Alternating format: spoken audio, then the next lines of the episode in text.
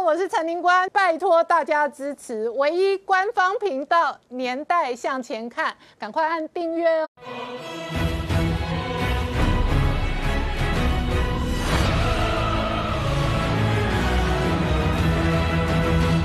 年代向前看，向前看年代。大家好，我是林官，欢迎我们忠实观众跟粉丝朋友扫描 QR Code 订阅《年代向前看》YouTube 官方频道。我们订阅突破七十四万人了。美国的选战剩下最后关键倒数四十七天，今天呢，国耻请访台。那一方面哦，悼念李登辉的行程已经是既定行程。另外一个更重要的美台核心是军事的合作，至少涉及的是七大项的军售的项目。其中美国内部哦，这一个作业了一个超级的。台湾堡垒计划，这一个打造刺猬台湾，台湾堡垒计划是在军事上哦，要这一个回应跟对抗中国的文攻武赫。然而就在这样的国际局势发展的同时呢，事实上呢，这一次在南海哦，美中之间的军事冲突跟摩擦也不断的扩大。那与此同时呢，这一次呢，台湾社会还免不了参与其中，而且受到影响的是哦，美国这一次全面封杀中国。的科技战当中，黑名单不断不断的增加，整个中国制造二零二五化变成中国吹牛二零二五。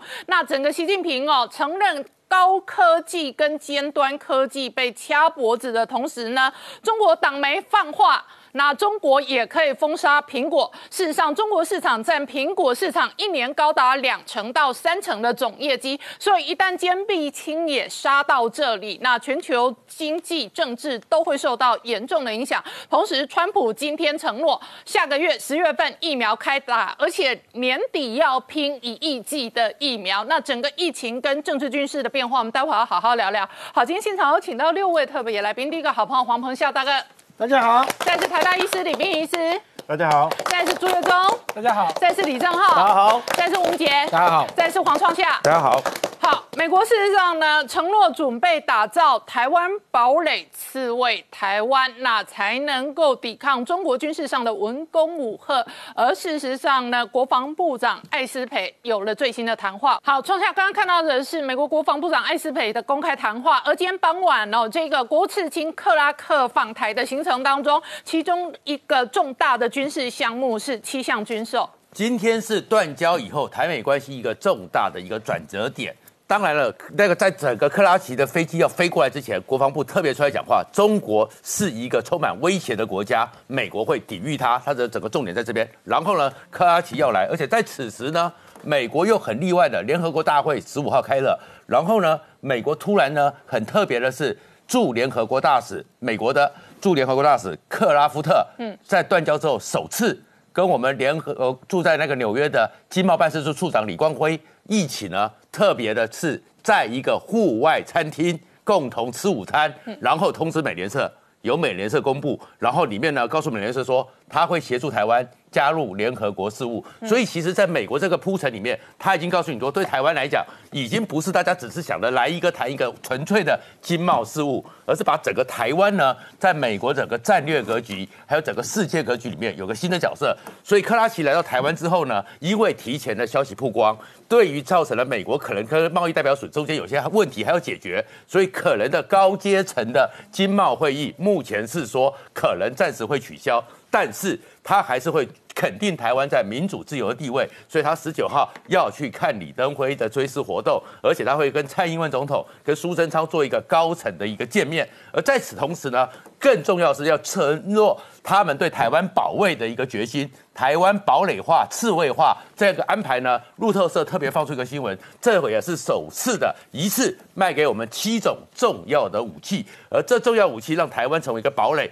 完全去抵御中共的一个反击，里面呢，我们知道说有海马斯飞弹，这海马斯飞弹的重法在里面呢是做什么呢？源头式攻击，接下来呢是有 MQ 九啊，暗制的鱼叉，还有智慧型的水雷，这些东西做什么用的？外面的时候你想攻击，我们就把它处理。那现在还弹出来，有可能呢卖给我们是单兵式的标枪飞弹，还有车载的那个托式飞弹，这是打坦克用的，也就是你如果登陆上来的话。滩头歼灭，滩岸歼灭，所以美国在这样一个处理方面，已经告诉你说，台湾这边对于中国的可能攻击，它都会给我们一次七种武器，让我们成为一个根本不能攻进来的刺猬。而在此同时呢，你会发现很特别的是说，中共军机面对这样状况。当然继续来骚扰，而且昨天呢，两架运八在夜间的时候，在我们的西南的空域里面又进行了骚扰，而这里面的骚扰过程中，国防部呢不但拍摄了他们的照片，而且公布出来，而且国防部呢也采用了跟日本有点准军事同盟的味道，就是一个局时的整个军情的一个通知。日本呢针对在宫古岛那边。日本中共的飞机不断的侵扰，日本有个即时的军群，有这样一个专区，我们也开了，跟日本是同种规格，代表着我们的资讯跟日本方面也有一个军事上资讯交流的同盟关系。好，那我请教一下明杰，这七项军事的军售项目都是招招对准着解放军而来？对，这一次事实上美方传出可能对台军售这七个项目哈，事实上是有一套整体的规划哈，也是有层次的哈。那我们谈就是说，大概中间七项，因为国防部他有特别强调说，现在还在跟美方沟通中哈，所以七项并不是完全确定，但是中间有五项大概是比较明确哈。第一个就是 MQ 九 B 无人机，再来就是。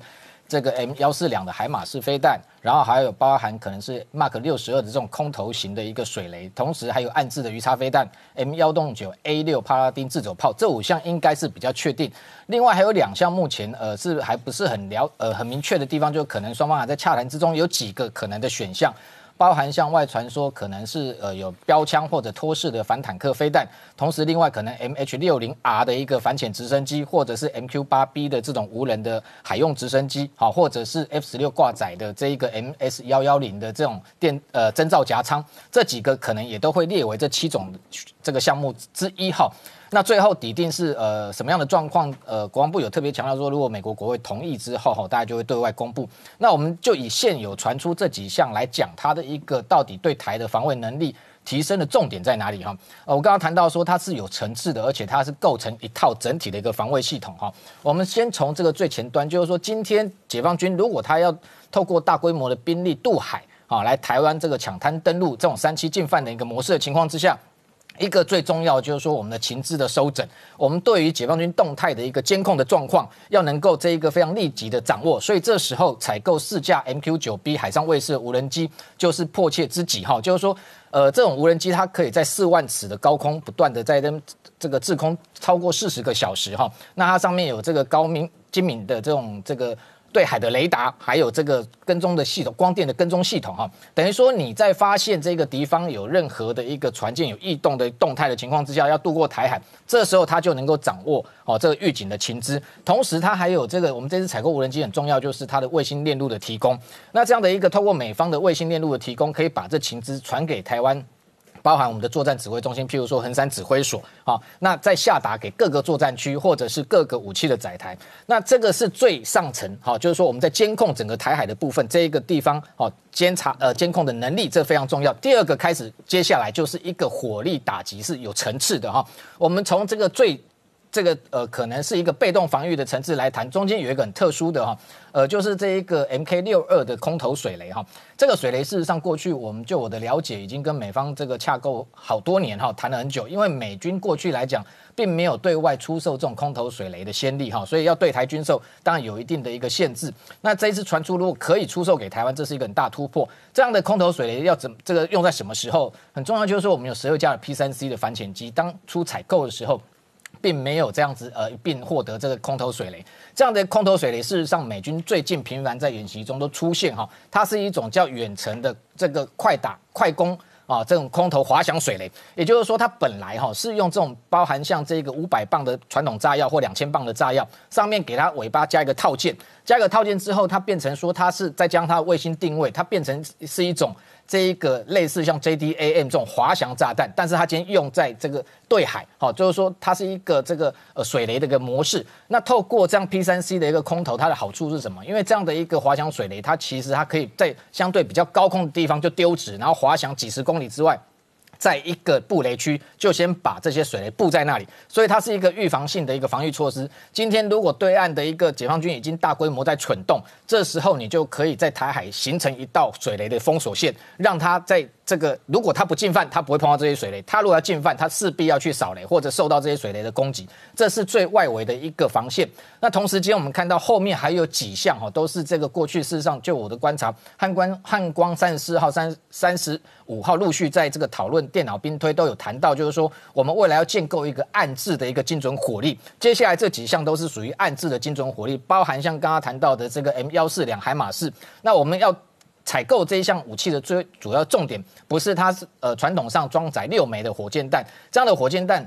射程大概只有四十五公里，那事实上我们的雷霆两千也做得到，但是我们更重要的是，我们想获得另外一种，它上面可以换装成两枚这种所谓的地对地的战术导弹，它的射程可以到三百公里，所以我们要获得这一型，这叫 ATACMS 这样的一个短程战术导弹，它的目的就在做源头打击，因为射程三百公里基本上是可以攻击到对岸，所以如果它在对岸部署，包含它的这一个对台的火箭炮也好，或者是说短程的弹道飞弹的时候，你可以对它进行源头打击。再往这个台海这边进的话，它在海上，它透过它的一个精准攻击能力，它也可以袭击大型的船舰，譬如说它的这个零七一或者零七五，未来这种大型上万吨的船舰，可能都是它精准攻击的一个重要目标。另外，除了这一个，在我们在往这个台湾这边推的话，再更进一步，譬如说它已经这一个更加逼近台湾的情况之下。暗制的鱼叉飞弹就可能会这一个发生它的作用，那它的射程基本上有一百到一百五十公里。我们采购的是这种 RGM 八四 N Block Two 型哈，这一型它的好处有别于我们现有的。我们现有虽然我们船舰上也有建设，也有这个潜舰也有配备，所以浅射鱼叉还有空射鱼叉，但是那个。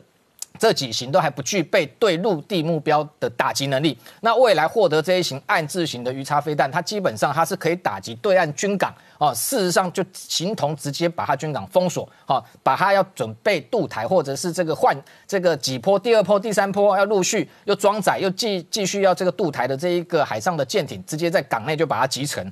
接下来更进一步哈，如果说这一个还有这一个进犯。跨过台海中线的话，可能接下来就是 M 幺洞九 A 六帕拉丁这种自走炮，它要发挥它的作用，因为它射程过去来讲，传统火炮大概十八公里，它可以提升到四十公里。那同时间，我们事实上我们国造本来就有雷霆两千千，还有刚刚讲说这个暗制鱼叉飞弹，其实我们雄二雄三飞弹也数量非常多，所以这是有一道一道的重层的歼灭它，有这样的一个设计。最后，如果他我们的这个理想规划是军方希望透过这些在对海的大规模的火力精准打击的情况之下，能够歼灭解放军渡海百分之七十的一个兵力。如果他有残余的兵力继续登陆的情况之下，可能这个上来的的这个，譬如说他的这一个这个两栖的登陆车，或者是他这个。呃，为数不多的兵力的情况之下，可能接下来就会用到，譬如说这一个托式飞弹或者标枪的飞弹。这种飞弹基本上它的穿甲能力基本上都是高于大概八百毫米以上，所以对于就算它用气垫船高速运过来九六型、九六 G，甚至它号称它有能力运载九九型的这种重坦克过来的话，也都能够对它进行打击跟穿透它的装甲。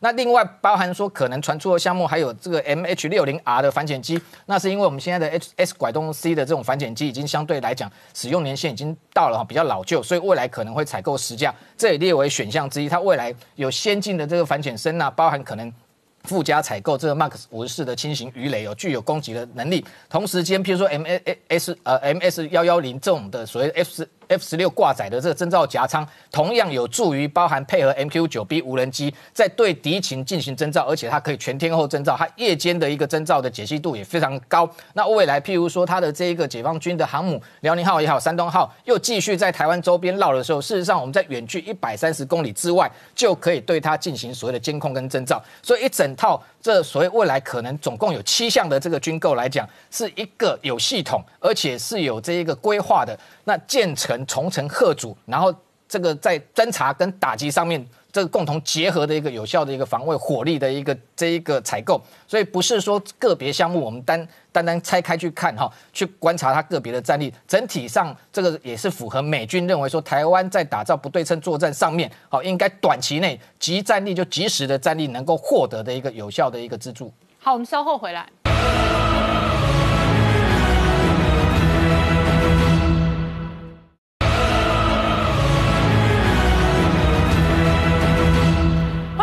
带向前。看的节目现场，我们今天聊的是哦，美国国务次卿克拉克今天访台，那一连串相关的这个行程计划当中，有一个核心的台湾堡垒计划，那主要的军事合作的项目哦，是要协助台湾对付中国解放军的各式各样文攻武吓。然后同一时间哦，美中全面的外交大战哦，越战越热。那昨天呢，党媒直接痛批美国国务卿蓬佩奥是肥猪棚之后呢？事实上，今天美国国务卿蓬佩奥又有最新的公开谈话。好，正好刚刚看到的是美国国务卿蓬佩奥跟这个英国外交大臣公开谈话，说中国侵犯香港跟新疆的这个人权。但是同一时间哦，美国国务院跟这个国务卿哦，全面跟中国作战的战略哦，是从来没有停手过。没有错，因为是这样子，对于他们来说，中国跟美国是根本上的利益冲突，所以这个作战当然不会停手过。可对他们来说，他们需要非常多的盟友来帮他们，台湾当然是其中之一。所以我们最近一直在关注这个军购案嘛。军购案，观众朋友可能会问说：，哎，以前也有军购啊，美国也有军售我们呢。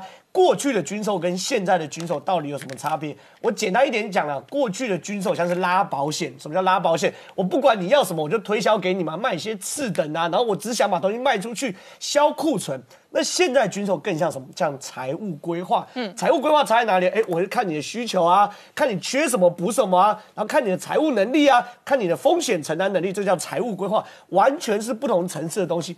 同样在卖理财商品啊，拉保险是一个层次，财务规划又是另外一个层次。我们看现在美国卖给我们台湾的东西，非常非常类似什么？就是叫财务规划。过去就叫拉保险嘛。比如说，对我们来说，第一个海马式火箭太好了嘛。过去我们有三个响定，战地防护，就是说中国打来的时候，我们第一阶段我们 F 十六先后撤，然后呢，滨海决胜在台湾歼敌。可是有了海马式海马式火箭之后，哎，我们未来可以源头打击啊，因为它射程到三百公里。其实我们注意到一个东西，叫做什么？叫做帕拉丁自走炮嘛。帕拉丁自走炮 A 幺洞九 A 六的帕拉丁自走炮要注意型号，A 六跟 A 五差很多啊。对 A 六来说，它的成员是四个人就够了。第二件事情，它有夜视能力，它有两栖的浮游能力。第三件事情，它射程到三十公里。为什么三十公里那么重要？很简单，我们都知道，刚刚我讲了，中国打来第一波一定是飞弹先射，我们要战力先防护，我们所有包含飞弹啊、飞机全部后撤。第二个是。滨海决战，滨海决战是在四十公里之外。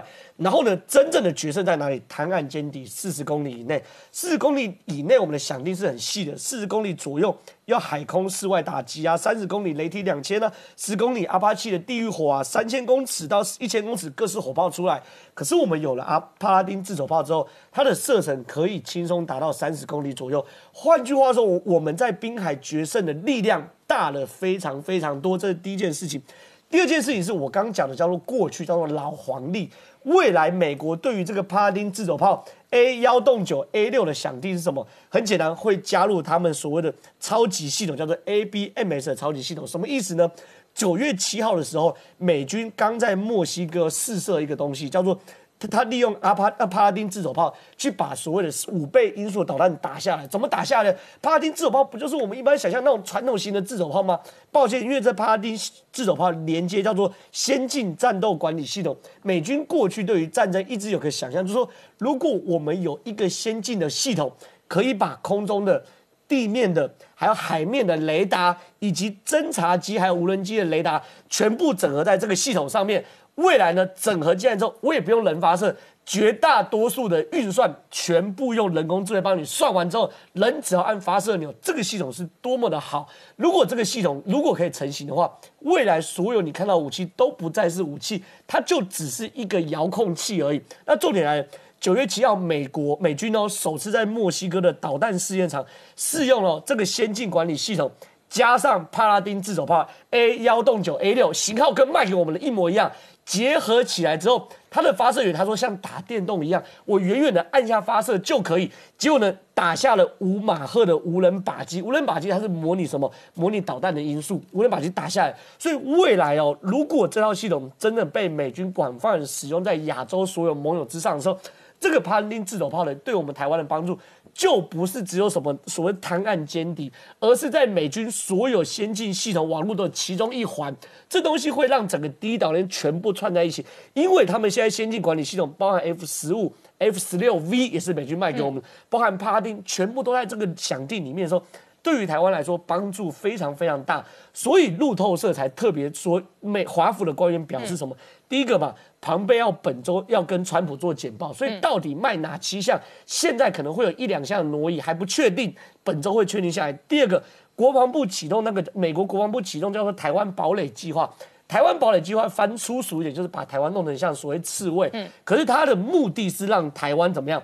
确保台湾本身就有能力来遏阻中国侵略，这东西对台湾很重要，因为我们现在还在算美军到底会不会来。美军如果来要多久？要二十四小时还是四十八小时？我们要不要承受第一击？没有。当我们台湾变成一个刺猬，自己就可以贺阻中国的侵略的时候，就不会有战争了。因为当中国要跟台湾发生战争的时候，他要想象一件事情：我们跟台中国跟台湾军事差距有没有小到这个成本是大家可以承受的范围？如果这个差距，大到他们成本并不能承受，或是承受下来会很难过的时候，这个战争就会无限往后面推延。所以整件事情，不管是海马斯的火箭，让我们可以源头消灭敌人，包含 MQ 九的无人机，可以夜间二十四小时在台海之间戒备，包含我我刚刚讲的帕丁的自走炮，包含暗制鱼叉飞弹。要知道，我们台湾现在有空射型的鱼叉飞弹，F 十六上面挂；建设型的鱼叉飞弹，济阳舰上面有。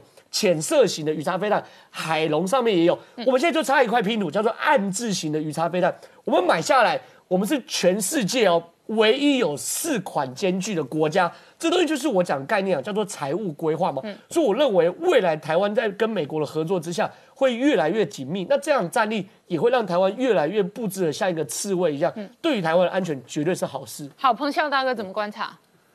呃，我们看到这个呃。刚才讲，虽然说要把我们布置成刺猬，啊，但是可能还不只是刺猬而已。为什么呢？因为我们回顾一下历史啊，二，二次世界大战的时候，台湾不是一个防御而已啊，台湾是一个攻击的阵地啊。过去日军在珍珠港事变以后七个小时，麦克阿瑟在马尼拉的海空军基地都遭受到跟珍珠港等级的这样的攻击。这些飞机从哪里来？从我们的高雄、台南机场出发的。那么过去呢，华东一带的啊，这个日军的空袭都是从松山机场起飞的。换言之，就是说台湾可以扮演一个攻击中国的这样的一个军事基地。那么我们看这一次的军售啊，包括说现在正在进行的这个呃呃汉光的电脑兵推啊，你看。这个军售里面有几样很特别的，对不对？呃，譬如像说，呃，刚才讲的无人机，这个海上的无人机，它航程多少？两千公里啊，对不对？我们现在自己发展只有三百公里啊。那么另外呢，啊，譬如像说这个海马式啊，三百公里要精准打击。刚才呃，这个吴明杰他一一直在提到精准火力问题。坦白讲，现在的武器啊，那个特别是飞弹。的运用精准很重要。今天中共的很多武器就是准头不够啊。那么，呃，为什么说这个里面有玄机？玄机在哪里？如果说这个无人机没有美国的这个它的呃军用的 GPS 啊，它的整个的卫星系统的资源，那我们买了这两个无人机有什么用呢？一点用都没有。所以这代表什么？我们跟美国之间的这种战管的连线，未来会越来越紧密。否则的话，卖这种武器对我们来讲，我们没有那个能力去操作它，包括说海马式的这种这个呃火箭弹在内啊。那么，所以这里面所凸显出来的一点，就是背后的这种的连线关系。为什么？你看呢？不管说是这个九六台海危机，或是前不久。中共的东风二十一、东风二十六啊，打到西沙岛的这两枚这个飞弹，我们发现有一个状况是雷同的。台海危机的时候，前两发它打到了目标目的目标地点，啊，但是后面的他就不晓得打哪去了。这一次他打西沙也是一样，前两发打到目标地点，后面的就不知打哪去了。这代表什么意义？代表说美国显然有在这个呃从电子上面可以干可以可以干扰它啊。所以说，换言之，就是说，呃，中共想定想得很美啊，它的很多导弹可以怎么的？可能前面一波，在第一波没我们没有这个掌握状况之下，它第一波可能能比较准的打到目标区，但是随后就会遇到的美国的这种的呃电子的干扰，所以后面它到底能不能打到没有用了。换言之，它打完了以后，马上美国的卫星就能够锁定它的参数，锁定它的位置。那么我们接着。我们的反击是非常精准的，把它摧毁它第二波的这种能力。而且你做初一，我做十五，一旦动手以后，没有什么这个呃，还有什么什么什么好好好戒指的。第一个，你看美国现在卖给我们的都是攻击性的武器，而且包括日本在内，日本也在考虑说，他不能够呃等着你第一集来。如果说他一旦发现你有动手的迹象的时候，他要先发制人了啊，不能够等你来第一集，你想的太美了。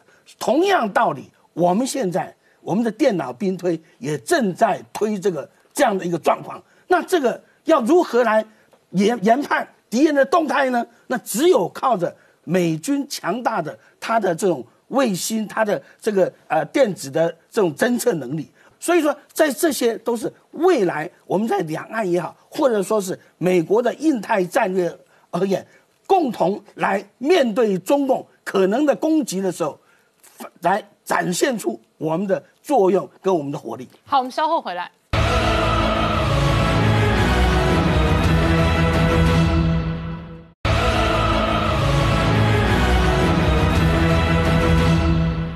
年代向前看的节目现场，我们今天聊的是哦，美国国务次卿克拉克来访台的过程当中，七项军售，其中国防部协助台湾打造的是台湾堡垒计划，对抗的是中国，那维持的是整个西太平洋第一岛链的军事围堵中国，这里头一连串的战略规划跟执行，follow 的都是白邦瑞那。百年马拉松的作者白邦瑞从头到尾都认为，美国最大的全方位的威胁跟敌人就是中国。好，明姐刚刚看到的是哦，美国知名的战略的这个专家，中国专家白邦瑞哦，他的公开说法，中国威胁论。那也因为这个中国威胁论的整体架构，那美国全方位的跟中国作战，特别是这一轮包含科技战、半导体战，几乎都是致命封喉。习近平。昨天认了高科技被掐脖子，今天哦，中国中科院下达军令状，这个军令状说，老大说被掐脖子的项目全都要列为重大科研项目。对，呃，美中要在进行所谓争霸战的过程中，哈，台湾当然扮演了非常重要的一个角色，哈。那所以为什么要把台湾这个打造出一个所谓的刺猬战略，哈？那这一次我们看到对台军售中间各型的飞弹，就是等于有长的刺，有短的刺，哈。那这等于说。警告北京哈，不要来碰台湾，因为你碰台湾跟这个扎到刺猬是一样的哈，一碰即伤哈。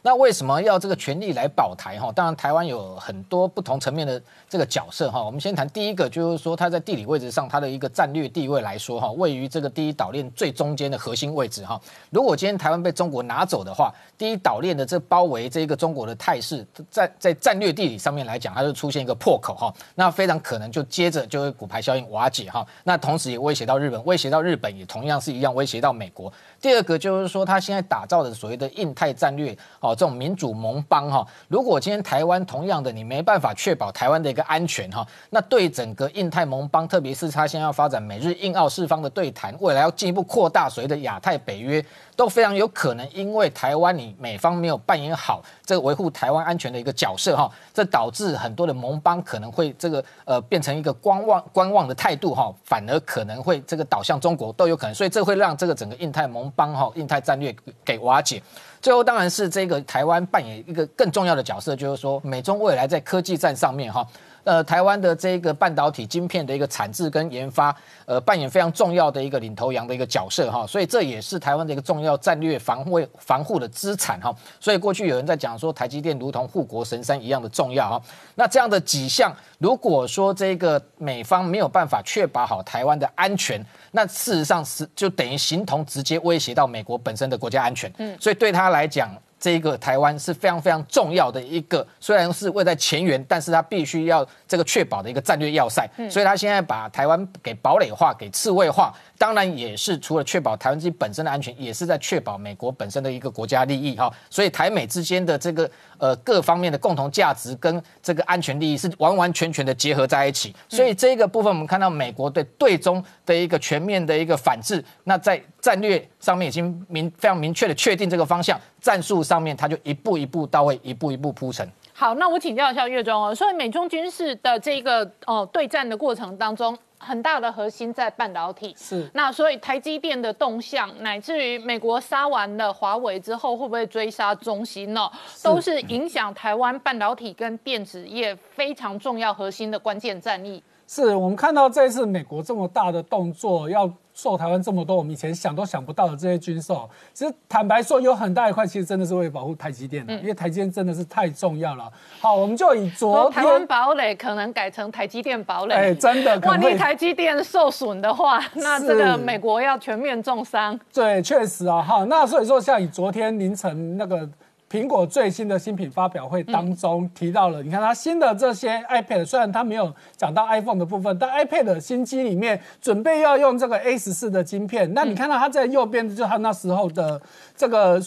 发表会当中有特别提到，它会用五纳米制成。问题全，它虽然没有明说台积电，问题全世界都知道五纳米现在只有台积电会做嘛，三星还做不出来嘛。所以你看这个消息一出来，昨天的美股 ADR 台积电的价格大涨，嗯所以让台积电的市价又再创新高，它的市值已经来到四千五百亿美美金，和台币大概就十三兆了。好，那我们再看到这个台积电哦，在为什么这么厉害呢？我大概整理了一下啊，你看真的是有台积电真好。嗯，第一个撑起台湾股市，我们台湾股市现在是不是将近一万三千点？哈，我大概算了一下，如果扣掉台积电，我们现在台台股指数其实大概九千点而已。啊，对，换句话说，台积电大概贡献了四千点。好，好，这这都是有有凭有据，几乎三分之一。哎，对，这个都算得出来的哈。那第二个，台湾的出口，我们之前也讲过，八月份台湾出口又创了历史新高。嗯，那。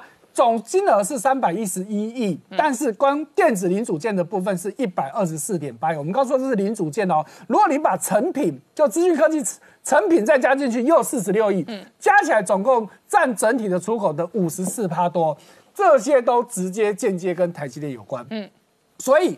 我们在上一次也讲过，台积电八月份出口创历史新高，所以台湾的出口也创历史新高，基本上都是台积电带来的嘛。好，那再来台积电的绿电，哇，台积电一年要用电一百四十三亿多，可是呢，台湾一年的绿电只能用到一百四十亿，嗯，那根本就不够它。那当然台积电现在没有全部要绿电，可是台积电已经说了。它的未来全部都要用绿电，嗯换句话说，现在能够生产出来的绿电几乎都被台积电买了，还不够。所以我们之前也讲，它开始跟谁？跟丹麦的这个沃旭，对，全世界最大做风力发电的去买电，而且一买就光一家台积电就足以支撑台湾所有绿电产业。没错，光一个台积电，不不是只有撑我们，连连那个和丹麦都撑起来了，好，这真的是太厉害了。好，所以也因为这样子，台积电底下的这些靠它吃穿的这些。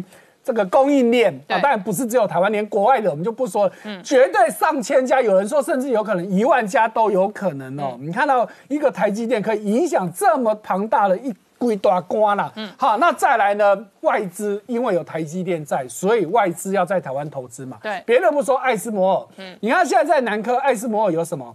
它全全世界有两个研发中心，一个在它荷兰，另外一个就设在台湾的台南。嗯，另外在全世界的这个维修中心，办整个亚洲地区哦，你所有爱斯莫卖出去的机器要维修，都要找台湾。OK，然后再来什么？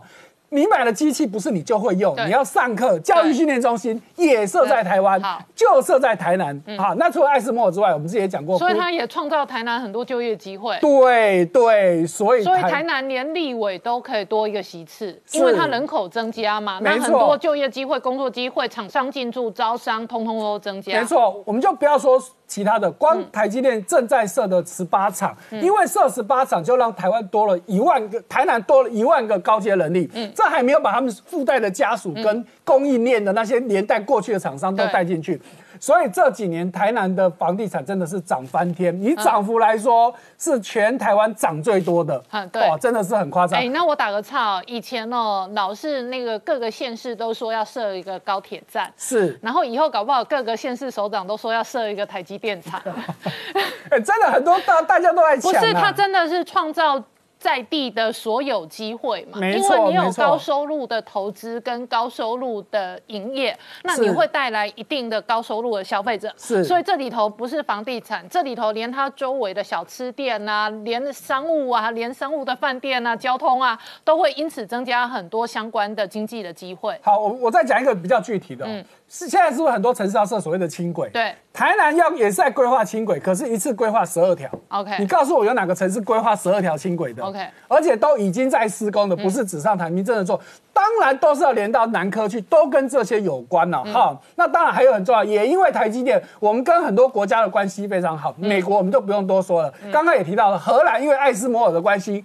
我们跟荷兰，我们是荷兰最大的投资国啊！你看大家可能想都想不到啊。那是不是还有刚刚讲到绿电，丹麦嘛，丹麦的沃旭已经是丹麦股市第二大市值的公司，都是因为有台积电，所以我们虽然跟这些国家没有直接的邦交，可是透过台积电，我们私交其实都非常非常的好。所以，美国国防部的这个台湾堡垒计划，可能至少有七成的成分叫做台积电堡垒计划。我们稍后回来。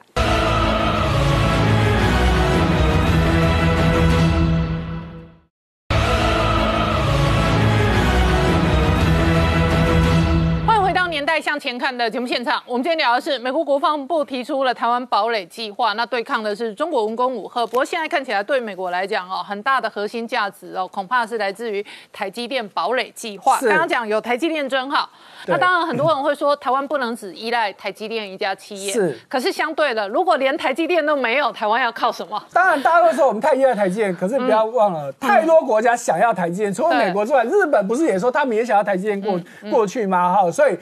不要嫌说我们有一个台积电啊，别人连有都没有，都更不要讲。好，所以我们具体来看台积电的业绩哦，这几年真的是强强棍哦。我们就先看第一个毛利率，连续六季一季比一季高，这是非常困难的。通常大部分的企业毛利都是越来越低，因为你生意好，人家一定跟你抢生意，你不可能毛利高。且可是你看台积电却越来越高，你再看它的营收也是一季比一季高，第三季还没有走完，可是我给大家七月、八月都是创新高，所以九月也不用不意外，一定会持续创高。所以光一个九月预估它的营收会达到三千五百亿，嗯，所以你看哦。第一季、第二季都还三千一而已哦，第二、第三季会冲到三千五，对所以你就知道整个台积电哇，真的是持续的往上，甚至它的未来两三年的订单早就都满了，整个、整个这个都。那个制程全部都塞满，所以这几天就看到 Sony 在 complain 啊、c o m p l a i n 什么？说我的七纳米，他明明在大家做发表会，结果我七纳米 delay 了。那很多人就传出谣言说是因为台积电的良率不好，哦哦其实不是，是因为根本订单排不进去。好好好好，好，所以我们再往下看。好，那现在市场上又有一个重大的新闻，就是这个辉达 NVIDIA 要、要收购安谋。好，那可是这个动作出来，有两个国家很紧张了。好，第一个是中国，嗯，中国当然比较不紧张啦，哈，但是中国会有动作，什么动作呢？绝对会去背革，嗯，为什么呢？因为这个安谋太重要了，全世界百分之九十五的手机都要用到它的相关的制裁权，嗯。那所以以前安谋是英国的公司，那中国跟英国的关系以前算是比较好的。可是如果现在安谋卖给了辉达，辉达是美国的公司，换句话说，安摩就变成美国的公司了。对，那美国以后要修理你中国就更容易了。嗯所以呢，中国会以这个这个反托拉斯的方法去给贝格这件事情，这也有先例哦。之前高通要去收购恩智浦，荷兰的恩智浦就被中国贝格最后就破局了。那英国其实也很紧张哦，因为英国会觉得说，那也是一样哦，你规划美国规划旁听，那以前安摩带给我们的就业是不是就不见了？嗯，好，那所以你看到这个。《金融时报》英国《金融时报》就出来讲了，真的大家都怕说，以后如果安某变成美国公司，那美国是不是又可以用他的所谓的司法权利？嗯，哎，指定说你安某以后不可以卖给谁，不可以授权给谁，那其他就错来蛋嘛。好，那再来，日本也很紧张一件事情，就是华为生效。嗯，好，因为。每年华为在日本采购的金额是数以百亿美金计啊，哈、那其中影响最大一个就是我们刚提到的 Sony，对。好因为 Sony 的感光元件，大家知道，全世界所有的手机品牌的旗舰机，除了三星不是以外，其他通通都是用 Sony 的，嗯，这个感光元件，有包含的苹果，全部都是，华为也都是。好，那现在呢，华为这个客户少了，那当然很很紧张。另外一个就是瑞萨半导体，好，也是要因为华为是他大客户、嗯，再来我们看到那中国自己的问题，哎。华为现在呢，当然就只能靠中国自己市场了，所以中国就有企业出来说，哎，你一定要给我买华为的手机，如果你买苹果被我抓到，我要把你开除。好，好，那如果你买华为手机呢，我补贴你百分之十五。好好，不过呢，这被人家抓到说你这家公司基本上全公司只有两个人而已啊。买两台啊。根本也讲的好像很 很很像一回事，结果其实公司只有两个人而已啦。好，好好，那再来还有很重要的就是中国的。的国家科学院的院长白春礼出来讲了，哈，那当然这是习近平指示的，就是因为美国这么多动作，让美中国他觉得哇，真的太多产业被掐脖子了。比较重要的包含哪些？航空轮胎，讲到这我就觉得很很好笑哦。那之前我们都听明姐在讲，哎，中国发展战斗机什么的，结果你会坐飞机，你不会坐轮胎。对那你飞机飞上去，请问你怎么降落啊？甚至你连飞都飞不上去。原来你的轮胎根本都是跟美国买的，哇！再来还有这个轴承钢，我们知道这个车辆轴承很重要，哈，他们也不会做，那更重要还有光科技哦。所以呢，中国已经下令要把这些变成科研项目，也就是说，我要尽国家的力量去研究这些东西哦。好，那另外最后就回到中心的问题，好在。中芯半导体到底会不会制裁呢？但虽然现在还没有没有定论，可是呢，谁 SEMI SEMI 是谁？国际的半导体协会，他开始很紧张了，说如果美国真的下了这个禁令之后呢，其实很多人会受到影响。为什么？因为中芯半导体一年跟美国采购超过五十亿美金，嗯如果一旦断掉，所以美国会有很多的企业因此受到影响，嗯甚至他们说有可能会有国安的问题。那到底会不会真的制裁？那我们就静观其变。好，那我请教一下李批哦，美中经济战争还在开打的同时呢，另外一个战争是疫情跟疫苗大战。川普今天公开说法说，十月份开打疫苗，这是美国的进程，而且年底以前呢、这一个美国要拼的是一亿剂，那反而是在中国云南传出了封城，而且疫情恶化的消息哦。李批怎么看疫情的发展？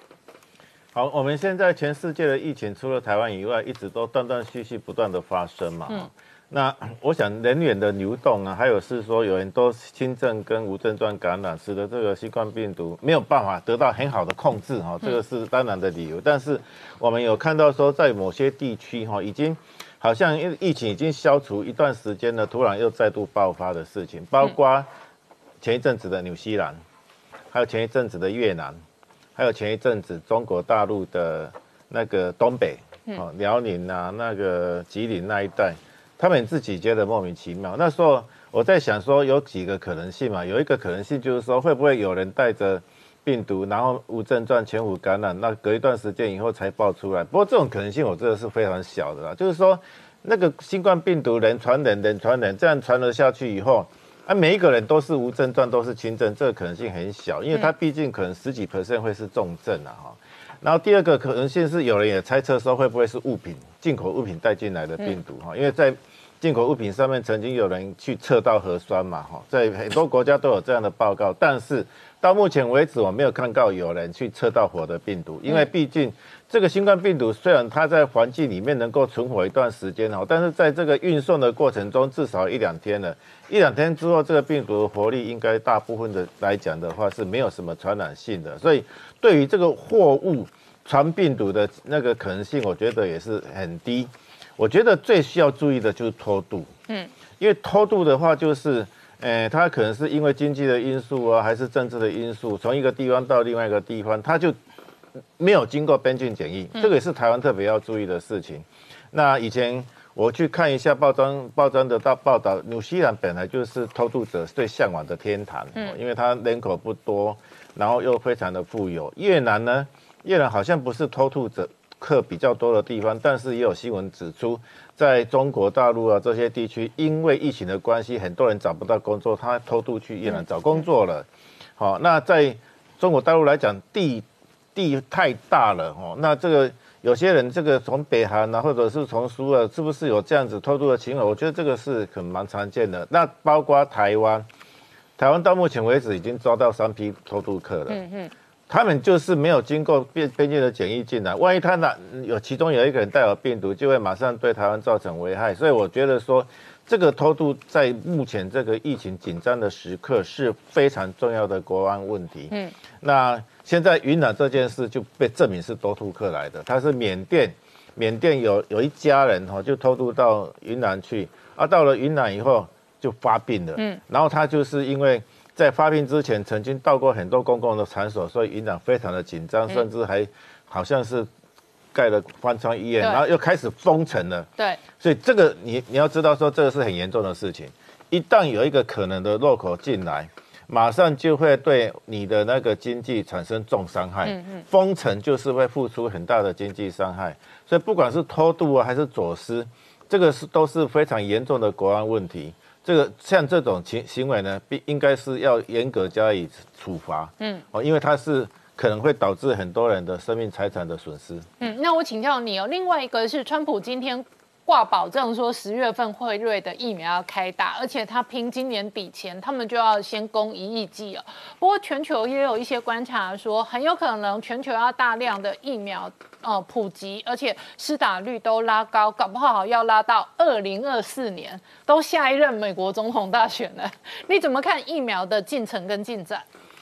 对，那个如果是说啊，哈，全世界就只有一家、两家、三家药厂成功研发出疫苗，这个产能的确是很有限呐。对啊，你想想看，世界上那么多人，每个人都要打疫苗，这个。虽然有的人说啊，你反正你只要打了六七十 percent 的人有了群体免疫以后就可以放心了，这个是不太对的的一个看法。因为虽然说你打了六七十 percent 的人，你不会有大规模的爆发流行，但是那三十 percent 没有被打的人，他们随时都会得到新冠病毒的感染，因为新冠病毒不会离开地球，而这三十 percent 的人，除非他们能够变成。诶，来自星星的你，要不然你就是会得到啊。嗯嗯。那你得到的时候，就是有可能重症啊。那只是说他的重症哈的机会可能会延迟了五年六年才得到。所以基本上来讲，你如果要确保所有人民众的健康的话，就是百分之百的人都要考虑去打疫苗。嗯。那所以这个疫苗的供货在短时间之内没有办法大量的提供。但是如果说全世界有很多疫苗厂都成功的话，我想就情形就不一样了。你看台湾，台湾三个疫苗疫苗厂，我看起来他们初步的试验结果都还可以。嗯，他们如果大量制造的话，我们是可以外销的啦。嗯，好，那这个东西其实就是说，台湾还是继续努力。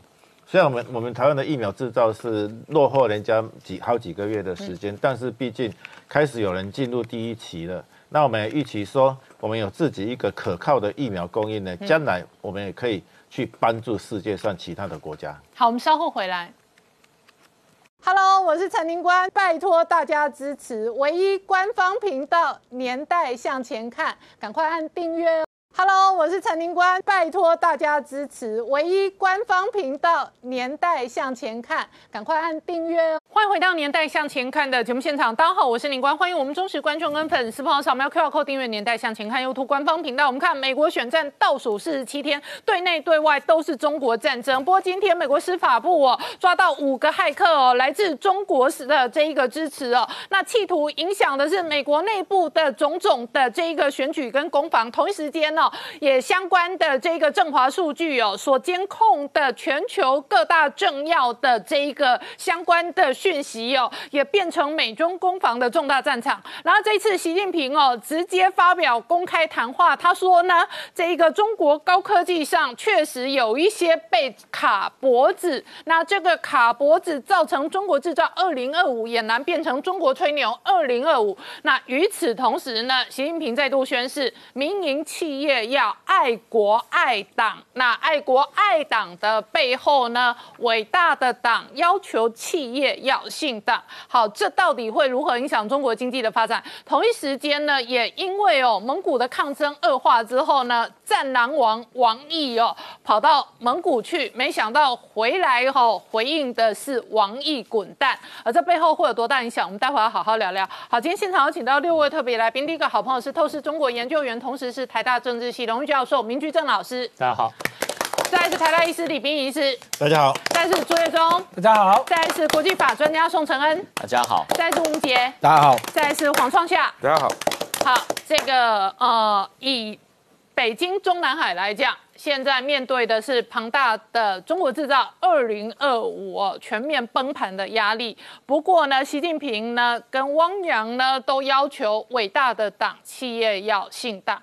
可是同一时间呢，在美国内部呢，川普讲的是美国优先，那工作机会要回来美国。我们看一下川普的说法。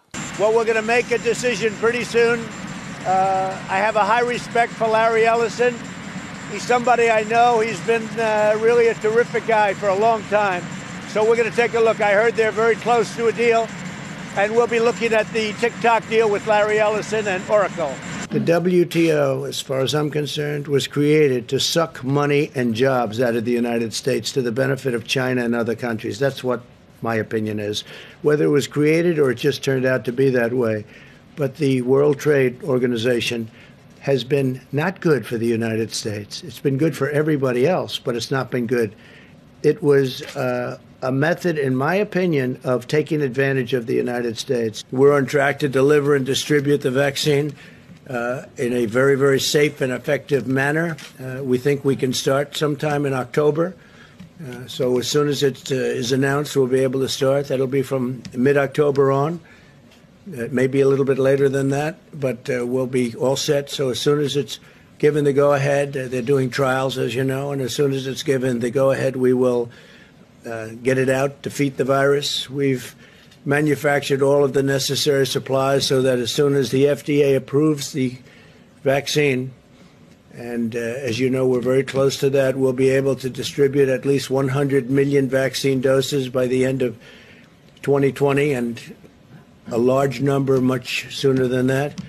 Uh, I'm calling on Biden to stop promoting his anti vaccine theories because all they're doing is hurting the importance of what we're doing. 好，创下刚刚看到的是川普的公开记者会的说法，他说十月份很快就会有疫苗，FDA 只要核准之后会有大量的推广，但是同一时间对内对外，美国都还在进行中国战争。美国现在在全方位的围堵中国，全方位的教训中国，而且它不但在实体世界上，在虚拟的世界上也开始一个反骇客的超限战。我们昨天谈到了那个所谓的振华数据嘛，然后金融时美英国的金融时报和每日电讯报更具体的报道，其实在二月初的时候。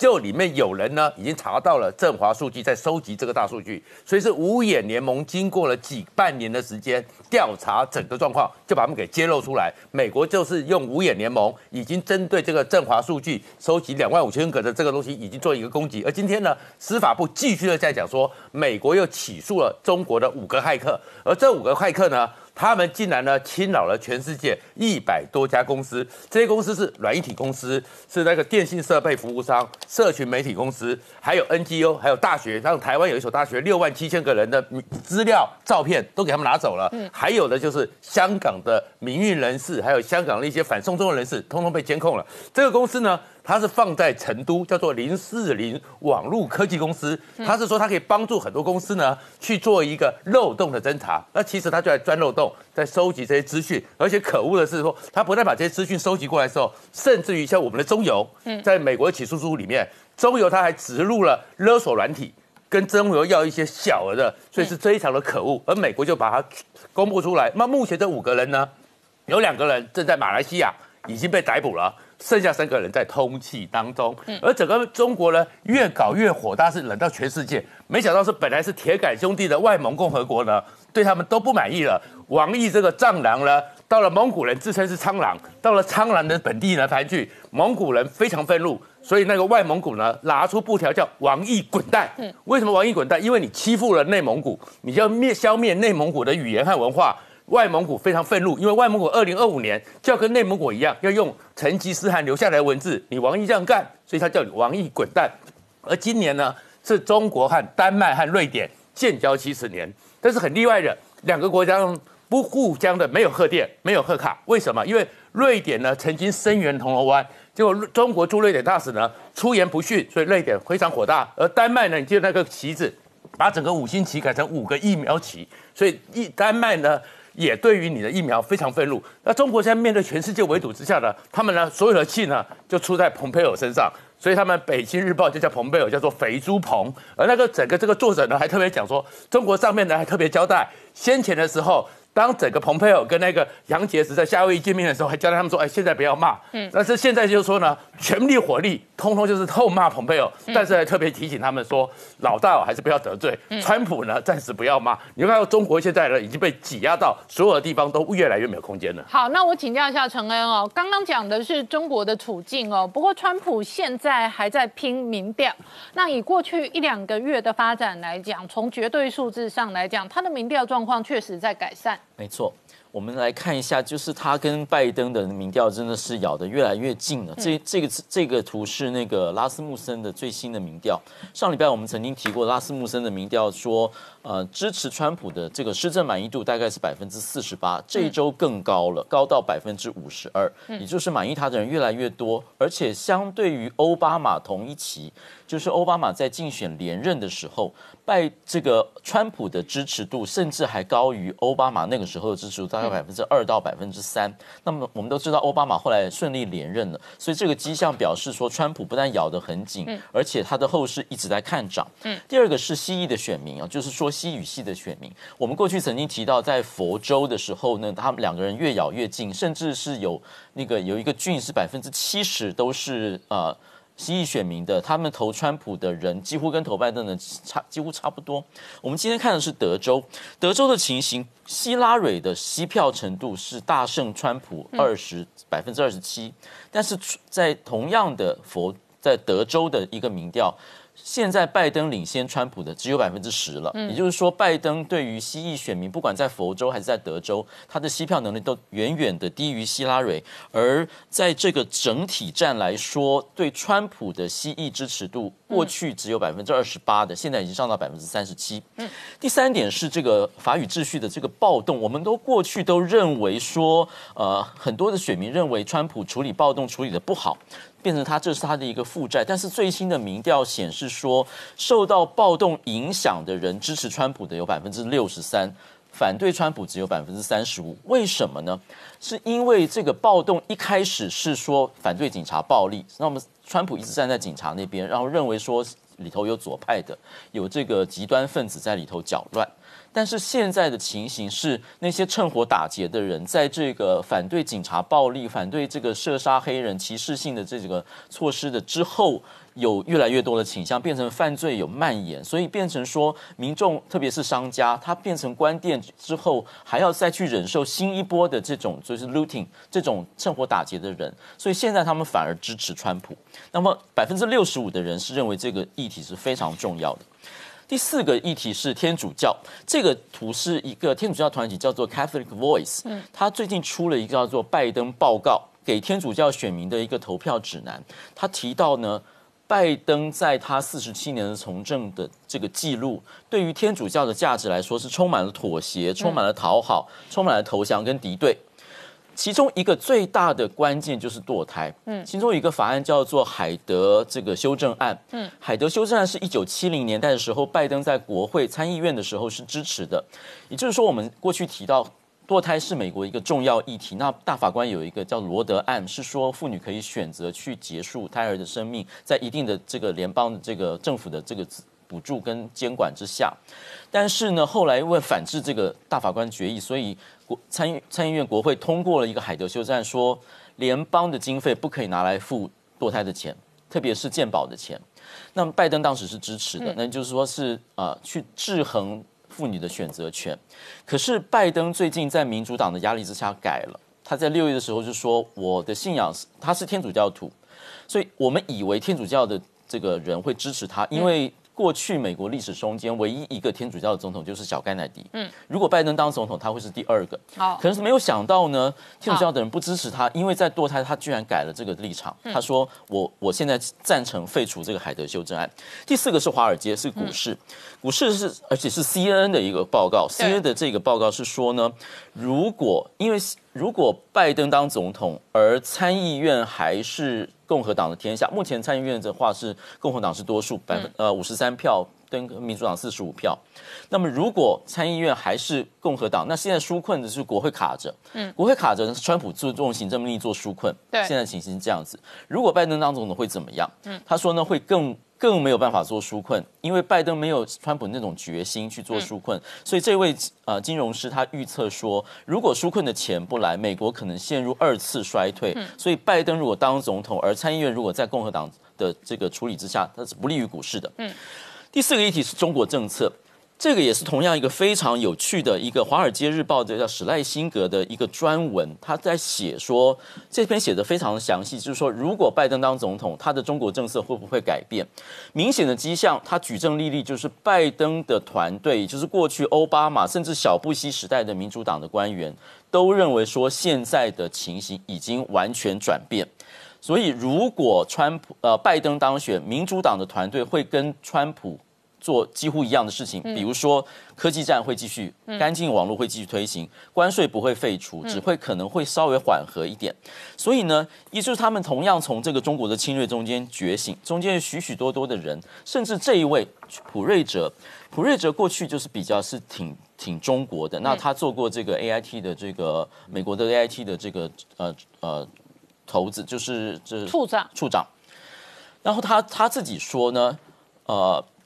如果拜登当选，只会在一些国际合作上面会可能跟中国稍微合作，比如说气候变迁，比如说北韩的议题、伊朗的议题，还有公共卫生的合作。但是大方向的对抗中国是不会改变的。那么对台湾来说，FTA 的这个深化跟台湾关系是他认为是台湾最关键需要做的事情。嗯，最后我们来看一下政策面，拜登跟川普的，呃。其中就是史莱辛格的这个专门说到一个世界观的不同，这两个人是不同的出身，而这两个人有点相生相克。拜登是四十七年的建制派，当了华府四十七年的这个，先是呃参议员，后来是副总统。川普就是反建制派，他认为说建制派让美国失去了工作，让美国的整个经济起不来，所以他就是反对建建制派。而四年的政绩，川普。搅动一池春水，而且搅动世界秩序。很多事情我们现在认为可能的，过去认为完全不可能。所以，我们这边列了一个表，就是整个包括经济的、包括税收的、工作的议题、移民的问题，还有这个价值的选择，全部是两个人是完全不同。所以这次的大选其实非常有趣，就是选择两个世界观跟如何面对未来的世界秩序。好，我们稍后回来。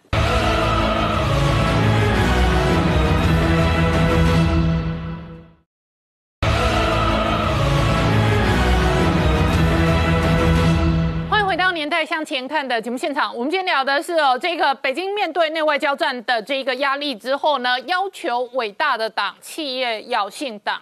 那企业要做个政治上的明白人。同一时间呢，川普呢也要为美国人发大财。好，明姐刚刚看到的是美国副总统彭斯哦，他在帮这个川普站台的时候，他说川普每天都为美国人而战。对，呃，除了这一个彭斯之外，事实上另外一位要角，美国的国防部长艾斯培也是相同的论点哈。那他今天特别谈到，就是有关美中之间的一个军力的一个对比哈。那非常有自信的讲说，这一个美国纵然从现在开始都停止造舰哈，那解放军也要花非常久的好几年的时间，恐怕都还追不上美军哈。那这个这句话哈。呃，我觉得才是这个艾斯培内心哈对中美军力对比真正评价的一个真心话。好，为什么这样讲？因为我们看到先前五角大厦有对外公布中共的军力评估报告，那中间特别谈到中美的一个军力对比，中间呃有凸显出中国解放军的一个海上的威胁，特别强调说，它现在目前的舰艇数已经高达三百五十艘，已经是全球这一个海军舰艇数目最高的一个国家。那美军来说，目前只有两百九十三艘。大家看那一个这个呃。军力报告的过程跟内容彰显出来，好像会让外界呃认为说，好像美国的海上的军力已经被中国给超越。好，那中间还谈到包含它的核潜舰哦，零九四未来要打造零九六，包含这个未来的航母战力，洋洋洒洒哈，那让外界会认为说，是不是美国已经认为说在。目前这个时间点，好像似乎已经没有办法跟中国的海军做抗衡。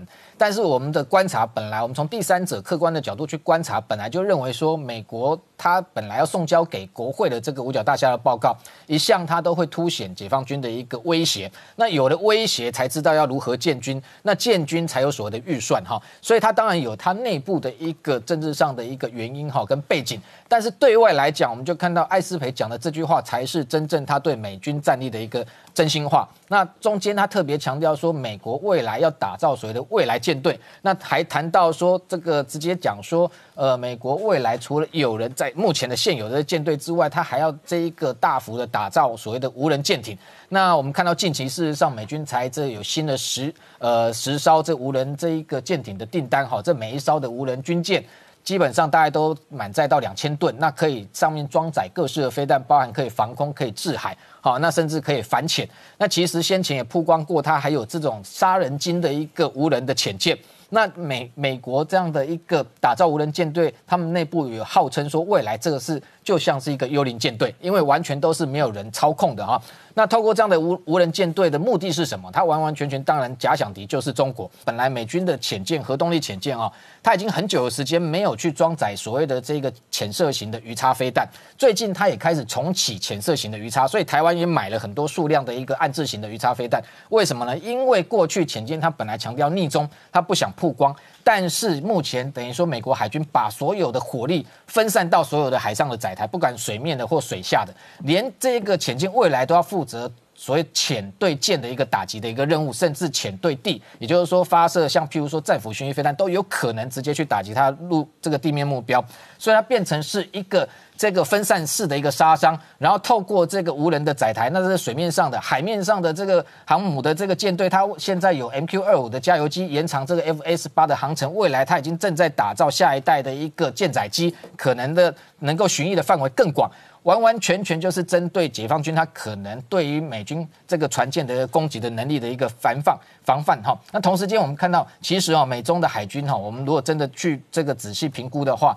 中国虽然有三百五十艘的舰艇，那美军未来它有个三五五舰队的一个方向，也就是说两百三十三艘，它近年内它会加速加快速度打造，把它这个艘数提高到三百五十五。哈，那除了我们看数量之外，其实一个很重要，我们要看吨位。吨位我们看到美军目前来讲，至少。服役中的十艘的航母，一艘航母就是十万吨，哦，那解放军基本上目前两艘，一艘都是大概六万吨，这个吨位差非常多，而且美军目前还有两艘福特级正在打造之中，哈，那同时间我们看到它的主力舰艇，所谓的驱逐舰跟巡洋舰，美军加一加，如果伯克级跟提康德罗加级加一加，总共连朱瓦特级哈最新的逆中战舰都是上万吨的，基本上有八十七艘，但是解放军虽然加速，包含它的零五五为了打造八艘，现在零五二 C、零五二 D 一大堆，这些都七八千吨的。真的大型舰艇加一加可能才三十三艘，所以这样的一个主力舰，火力强大的主力舰的数量还是有明显的落差的情况之下，事实上你说解放军在海上要跟美国直接抗衡，我觉得还是非常困难。最从一个最简单的，近期他的军演都在近海，你看他不敢走出第一岛链，就展表示说他在海空的兵力上面，他知道他自己的这个战力目前来讲绝对是相对薄弱的。同时，另外到底美中会不会开战？哈，有一位这一个李前总统，他的等于说国策顾问刘太英也最近也投书到媒体。啊，那他强调说，他认为说美中不会开战。那有一个论点，事实上很多可能台湾的这个社会也是这样认为，认为说解放军哈，他直接形容说会叫的狗不会。会咬人的狗不会叫，哈，会叫的狗不会咬人。那就是说，他最近不断的对这个台湾张牙舞爪，对美国做军事的一个提升的动作。他认为说，事实上解放军的战力哈，跟美军也同样跟这艾斯培的论点是一样的，还是没办法跟美国做抗衡。那他有提到说核武的数量，当然那数量跟美国国防部报告是有落差，但基本上中国是远远落后于美国。所以他认为说，中国如果真的要对台开战，要打早就打了哈。那这样的一个论点，我觉得基本上我们如果比较客观来看的话，如果现在美中之间的一个军事动作，我们都会认为这些都是他达成目的的一个手段跟工具。那要达成他的一个政治意图，那战争绝对不是他真正要的目的。那双方只是在这一个区块要争霸，要这一个相互要推进这个往彼此的这个方向推进的过程中，的确。因为军事手段可能就会出现摩擦，只是这个军事手段，它过去来讲，非军事手段用到都已经没有东西可以用的时候，他动用军事手段的时候，这会产生一个可能，如果他控制不了局面的情况之下，这一个敌意螺旋就会上升。那我们担心的是说，未来如果有一方，但我认为美国过去在玩军事手段，他已经非常的熟练。我们比较担心的是北京有没有可能因为内部的因素，那在军事手段上面的操作，因为这样子失控，那导致发生在台海有所谓的这个战。火出现，或者是有进一步的摩擦，而升高整个台海的局势。好，那岳中刚刚明姐讲到到的是这个美中之间的军事对立，那另外一个核心是经济的战争，特别是供应链哦，双方有相当多冲突的地方。呃，确实哦，现在在这样这样子的问题之下。中国它没有办法去控制中国以外的嘛，那但先从内部做起哦。所以你看到就在这几天，新华社就发布了说，哎，现在中共的中央办公室哦有一个很明确的指示，告诉你做什么事情，要求你这些名气啊，在政治立场上，在政治方向、政治原则、政治的道路上呢，你要怎么样做个明白人？嗯，哇，这个讲的已经够明白了。好，那还不够哦，他还告诉你什么事情，你。我们做现在做的事情要做统战，而且统战的对象是谁呢？哇，一大堆列出来，我们就不不一个个去念了。好，比较重要的是台港澳工商界人士，哎，这不就告诉你，你以后台商过去你就看着办，人家已经摆明就跟你讲了，我就是要对你做统战。嗯，那你还想去，那你就不要说什么了。好，好，那还有，你再继续往往下看了。好，那中共的这个统战部的部长尤权就更也讲得更白了，他说。要把所有的这些名气呢，都团结在党党的周围。哇，你看越讲越白哦，甚至汪洋都明白跟你讲说：“哎呀，你们这些名气有成就，都是因为有伟大的党啊！”天哪！所以没有伟大的党，哪有你们这些名气？是，就讲的这么白。好，所以呢，已经讲这么白哦。所以如果你今天不是明白人，你会有什么下场？来，我们先看第一个例子。啊，呃，先看第一个例子。好。安邦保险，好，这个就是邓小平的前孙孙婿，嗯，好，就是他外孙女的前老公，哈，因为现在据说已经离婚了。好，吴小辉他当年这个安邦集团其实非常的大，尤其中国这几年在全世界到处去收购一些公司，安邦保险买了很多哦，结果就在九月十四号宣布要把这间公司清算解散。好，那最主要就是因为这个负责人吴小辉怎么样呢？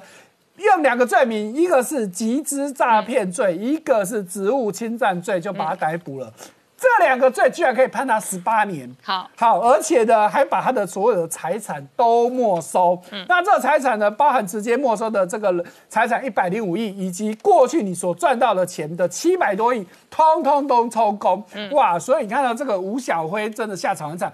第二个不明白的人是谁呢？这我们以前讲过的明天系的肖建华。好，那肖建华其实在二零一七年就已经被逮捕了。哈，可是明明天系也是一样，七月。十七号，就今年的七月十七号，宣布把明天系所属的九家金融机构也接收了。嗯，哇，这更夸张哦！这九家金融机构总资产一点二兆人民币。好，那月中刚刚讲到的是不明白不长眼的，所以现在阿里他们很明白，就赶快要投美国封杀的大华投资哎，那这也有问题哦，没有错，大华现在是被美国列为所谓实体清单，也就是黑名单，所以照理说大家都不敢去碰它，不敢跟它往来。哎，居然阿里跟中国移动居然还要投资三十亿人民币，这就是明白人。当然是明白了。那问题是，你想哦，你中国移动也就算了，中国移动基本上在海外没有什么事业，嗯，你阿里阿里。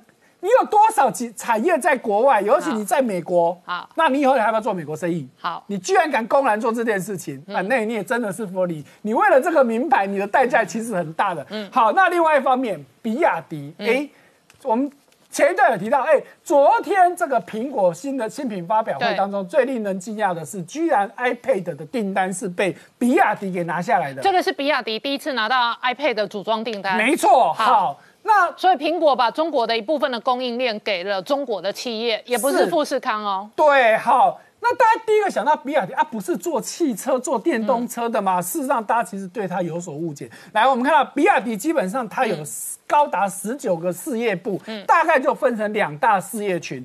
其中一个就是电子事业群，对，甚至它的电子事业群比它的汽车部门还要早成立，嗯，因为比亚迪一九九四年就成立了，可是它介入汽车业是二零零三年的事，而且你看它电子事业群里面，它有做到的东西包山包海。当初王传福能够有这些事业，是因为当年其实一开始两个人是合作关系，因为王传福一开始他做的是电池，那比亚迪做呃呃比亚迪他们王传福他们做的是电池嘛，那那个。郭董红红海的部分是做零组件，他们想说，哎，我们可以互补，嗯，那所以呢，他就想说，哎，我就带你王传福来参观我的工厂。结果没想到，王传福这个人真的是很厉害，因为巴菲特的合伙人孟格曾经称赞王传福，他是爱迪生跟威尔许的综合体啊。嗯嗯，爱迪生代表什么？他是。发明家，因为王传福本身是一个科工程师，那威尔许指的他是这个奇异的前执行长，他有非常高的执行力跟管理能力，所以因为就带了去参观了这个厂房，结果都被规划旁体，对，所以让这个郭董恨王传福恨得牙痒痒的。而且郭台铭的故事哦，各位台商大家也要做个明白人，时局不一样，我们稍后回来。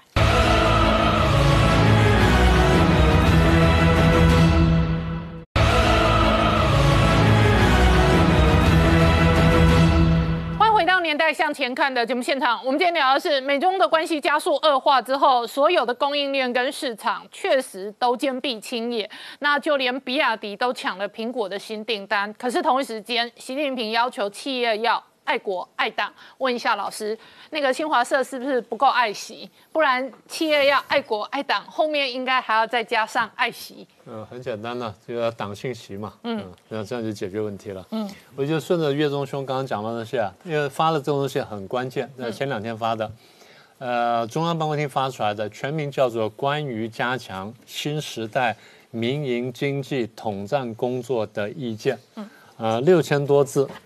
基本上呢，大家就应该，我觉得就是台湾的商界，如果跟大陆做生意的话，都应该把这份东西找来好好看一看。大概目前看到是两种诠释啊，第一个诠释就是说，啊，共产党终于露出真面目了，要供你的产了，要把民间产业夺过来，这第一种诠释。这诠释当然不算错，但是比较简单了一点点。我觉得比较更深的一个诠释是第二种。那这个看法是认为说，中国现在碰到了重大的经济危机，财政凋敝，所以要抢夺人民财产呢，来应付困局。简单说，他必须挣扎求生了。啊，这第二种诠释。那要能够解释的诠释，我们得回头要看一下，就是中国大陆过去经济几十年来是怎么走过来的。过去是国有经济时代，搞了几十年，然后没有起色。邓小平在七零年代开始改革开放之后，他总思路只有一条：国退民进。也就你毛泽东搞那么久，那路呢是走不通的，所以我们要搞国退民进。那么国退民进被谁发展的更好呢？赵紫阳。嗯。所以人家说啊，这个邓小平是这个总设计师，有人帮赵赵紫阳这叫屈说，其实赵紫阳才是经济发展的总设计师或者改革开放总设计师。总而言之，就是赵紫阳在八零年代呢积极提倡松绑，所以经济有起色，然后民营经济开始出现。民营经济开始大量出现。坦白说呢，就是我们过去讲过了，中共参加世贸组织之后，然后答应要做了很多改革，这样民营经济才起来。民营经济最早怎么起来呢？最早最早呢是去承包国营企业，嗯，然后慢慢才转型转出来的。等到参加了世贸组织，答应做很多改革之后，才有大量的外资外商呢大举登台。那登台呢几个原因，一个原因就是大陆人口众多，所以看中它市场。嗯，第二就是它的生产力很雄厚，就像过去我们算过的，那个时候大陆工人相对比较年轻，嗯，然后这个教育训练各方面到达一定水准。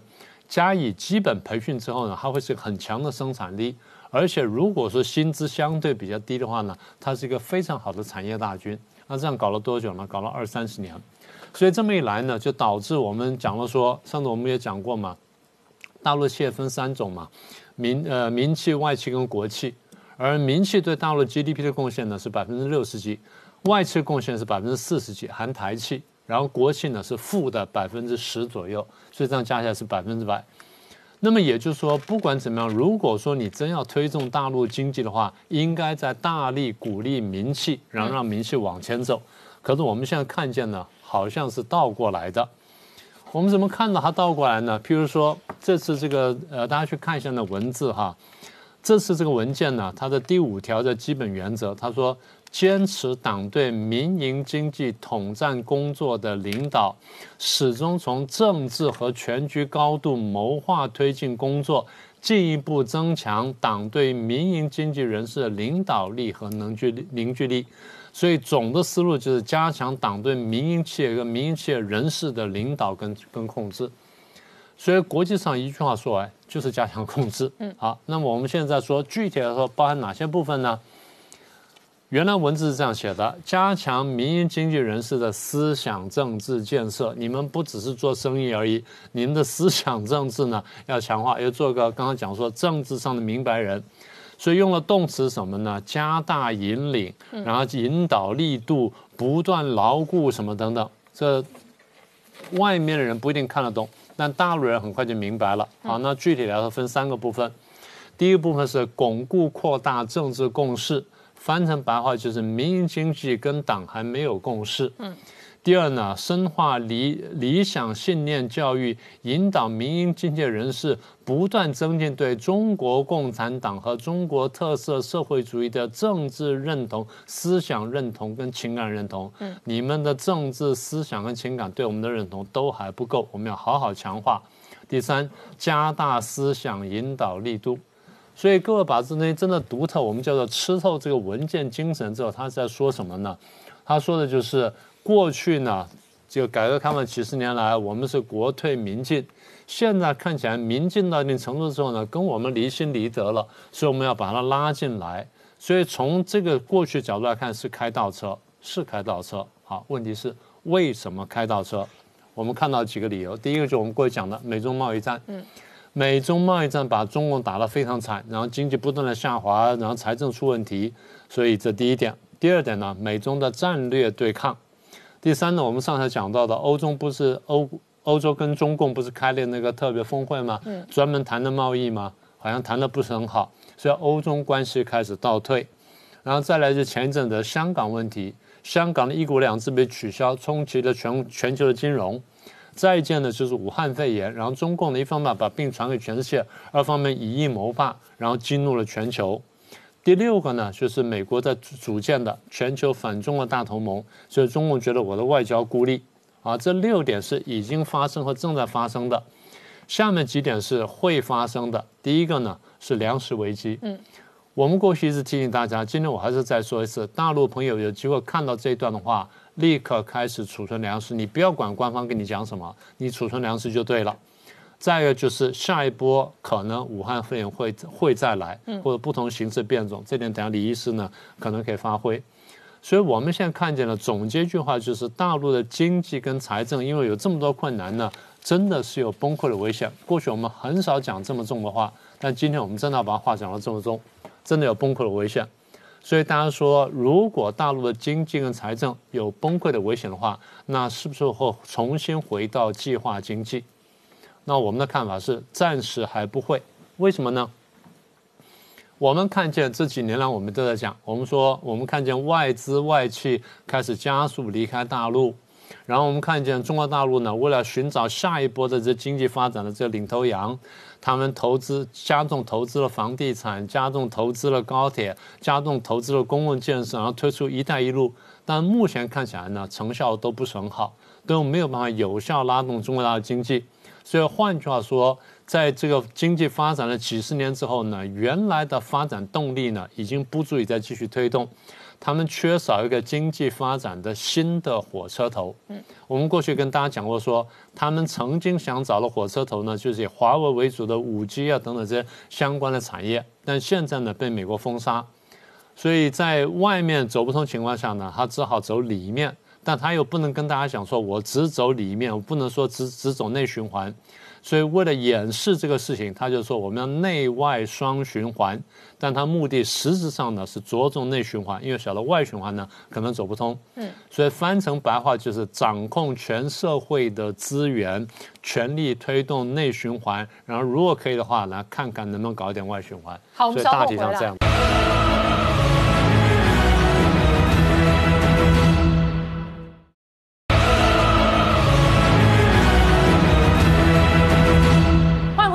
向前看》的节目现场。我们今天聊的是北京现在要集中火力的统合这一个内循环跟资源，所以呢，要求企业要跟着姓党，同时呢，企业要在政治上做个明白人。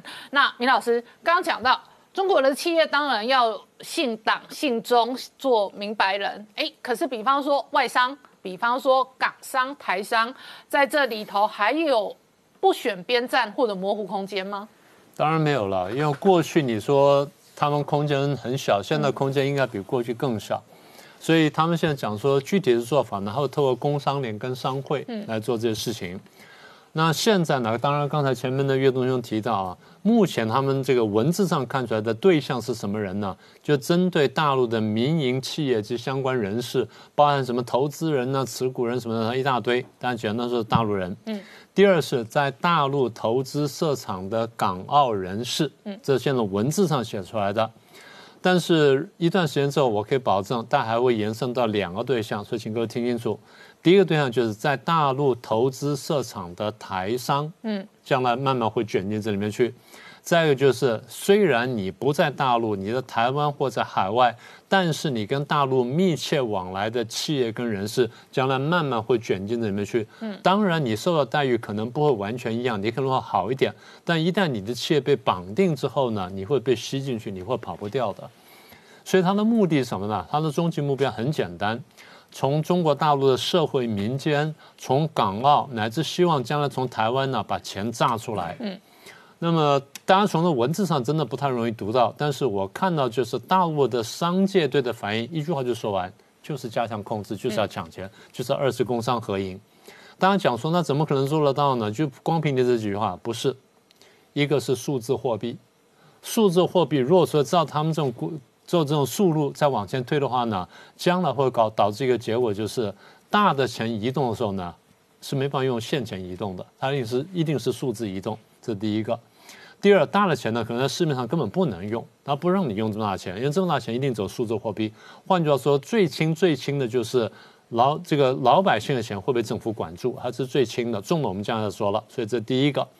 第二种呢，就是如果再有问题，真的经济跟财政出现问题的话，它会发行特别国债，比如叫什么呃，当然最简单就是什么爱党爱国国债啦，或者说什么呃应付新冠肺炎新型国债啦，或者说什么呃呃什么“十四五”计划什么什么经营国债等等。简单说呢，这是第二波特别特别国债。如果再不行的话，大家不要忘记。共产党是搞共产的，所以不是不可能全面国有化。嗯，当然今天我们还看不到这可能性。但如果说大陆经济财政继续恶化的话，我们不能排除这可能性，全面国有化。所以过去我曾经警告过台商，我说中共提出什么会台多少条，你千万不要去，因为一旦去了会被剥两次皮。现在我要改口了，你有可能会被剥第三次皮。嗯，所以换句话说，我们回到前面的这个诠释。中共推出的东西呢，有两种诠释。第一种诠释就是我要供你的产，第二种诠释比较准确。中共碰到重大的经济财政危机，要抢夺人民的资源，要应付困局。换句话说，他看见了灭顶之灾，他奋力一搏。我再说一次，台资台资台商，过去你去登录是送钱，这次你再去登录呢，不好意思，我讲重点，你有可能真的是送死。好，我们稍后回来。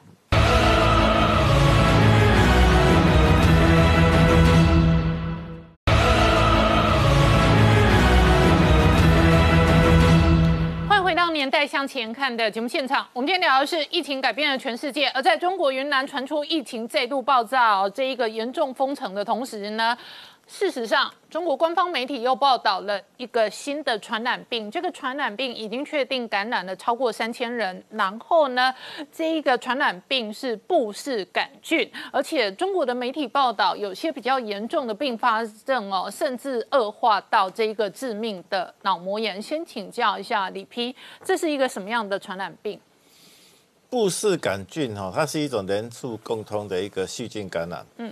啊，他叫做布氏，因为发现的人姓布。嗯，哦，他是那个一八八六年一个英国的外科医师，他叫 David Bruce，啊所以他就他就 Bruce，那这个病就叫做 Brucellosis，那我们把它翻成布氏杆菌，就再一次在讲说。我们把一个病哈用一个人名地名来命名，并没有轻视的意思。嗯，啊，我也很希望有一个李氏杆菌、光耀门楣这样子哈，就是发现者用发现者是李云杆菌，哎，尊崇的意思。那这是人畜共通的疾病哈，所以它通常它的发生都是跟牛羊，牛羊是最常见，畜牧家畜最最常见家畜，然后就是诶。牛羊其实常常就是有的时候会感这些带有这些细菌，它不一定会生病。然后人接触到它了以后哈，你如果接触到它，像是你去喝生生的羊奶、牛奶，你去吃没有煮熟的牛肉、羊肉，或者是你直接跟牛羊有亲密接触的话，你就就有可能会得到。所以这个病就是跟你的那个卫生条件是有关系的。像在台湾哦就没有啊，我们那这个病会人传人吗？不会。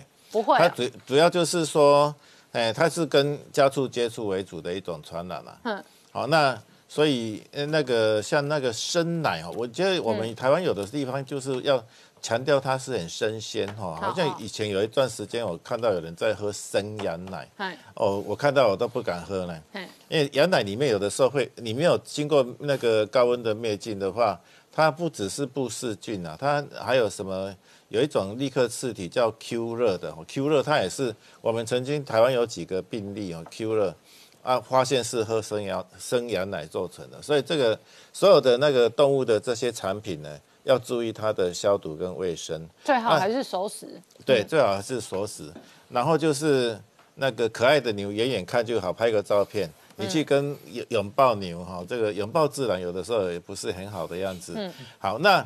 兰州为什么突然三千人感染呢？其实看起来就是他们的，就是一一一贯的问题啦。哦，就是他有一个疫苗是在用那个布氏杆菌在做疫苗，因为布氏杆菌可能是家畜业会常见的感染症嘛。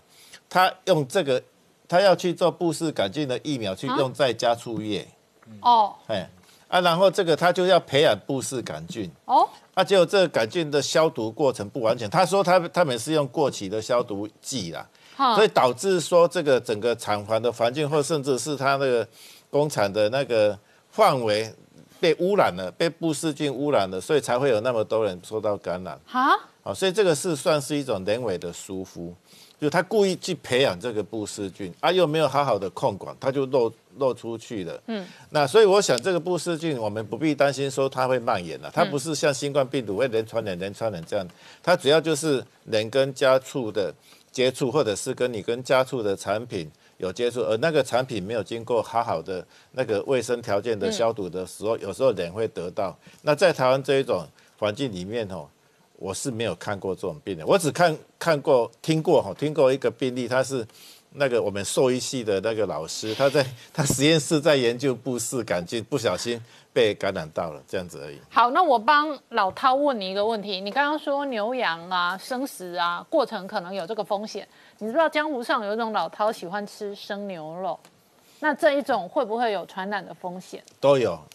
你就是完全生的猪肉跟完全生的牛肉是有风险的，哦。除非你保证说那个牛是在无菌环境、无无菌的那个环境里面生长的，因为这不只是布氏菌的问题啊，牛、牛有的时候还会有那个什么那个绦虫的问题，绦虫，牛肉跟猪肉有的时候都有绦虫。啊。那像在大陆那个，他们有的地方会吃生猪肉。嗯，我们我记得我们以前有一个病例，就是去大陆，然后去他们的老家是生吃生猪肉，结果他那得到寄生虫感染，这个脑部都被吃掉，好对，脑就脑部就变成一个空洞，好，哎，就很严重。啊。有的时候会肝那这个可以医可以治可以改善吗？那没有办法改善你曾经被迫害就就被迫害了，你能够你只能够想办法阻止它恶化。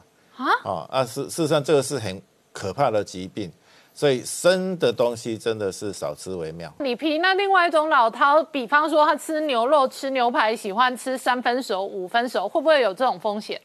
我想这个风险是比较低的，哦因为其实我也吃啊，我一直没得到啊，因为你三分熟、五分熟，它至少是有加热过啦。哎、哎，然后就是它就是，诶，虽然都有一点点风险，但是哈、你如果肉肉的来源是可靠的话，我们台湾是并没有发现这种事情。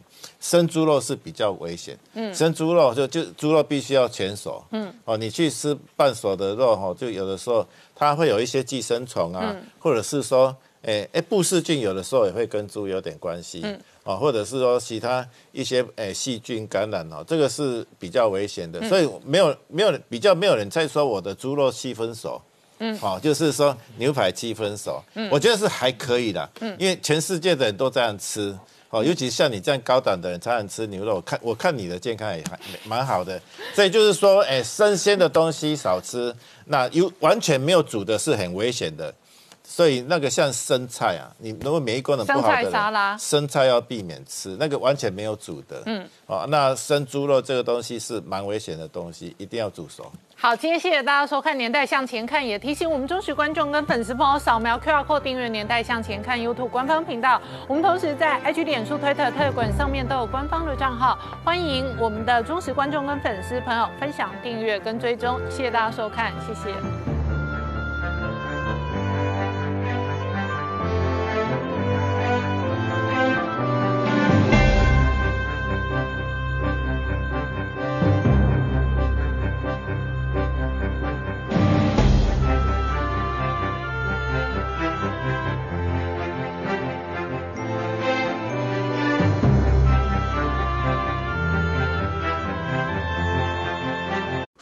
是陈宁官，拜托大家支持唯一官方频道《年代向前看》，赶快按订阅哦。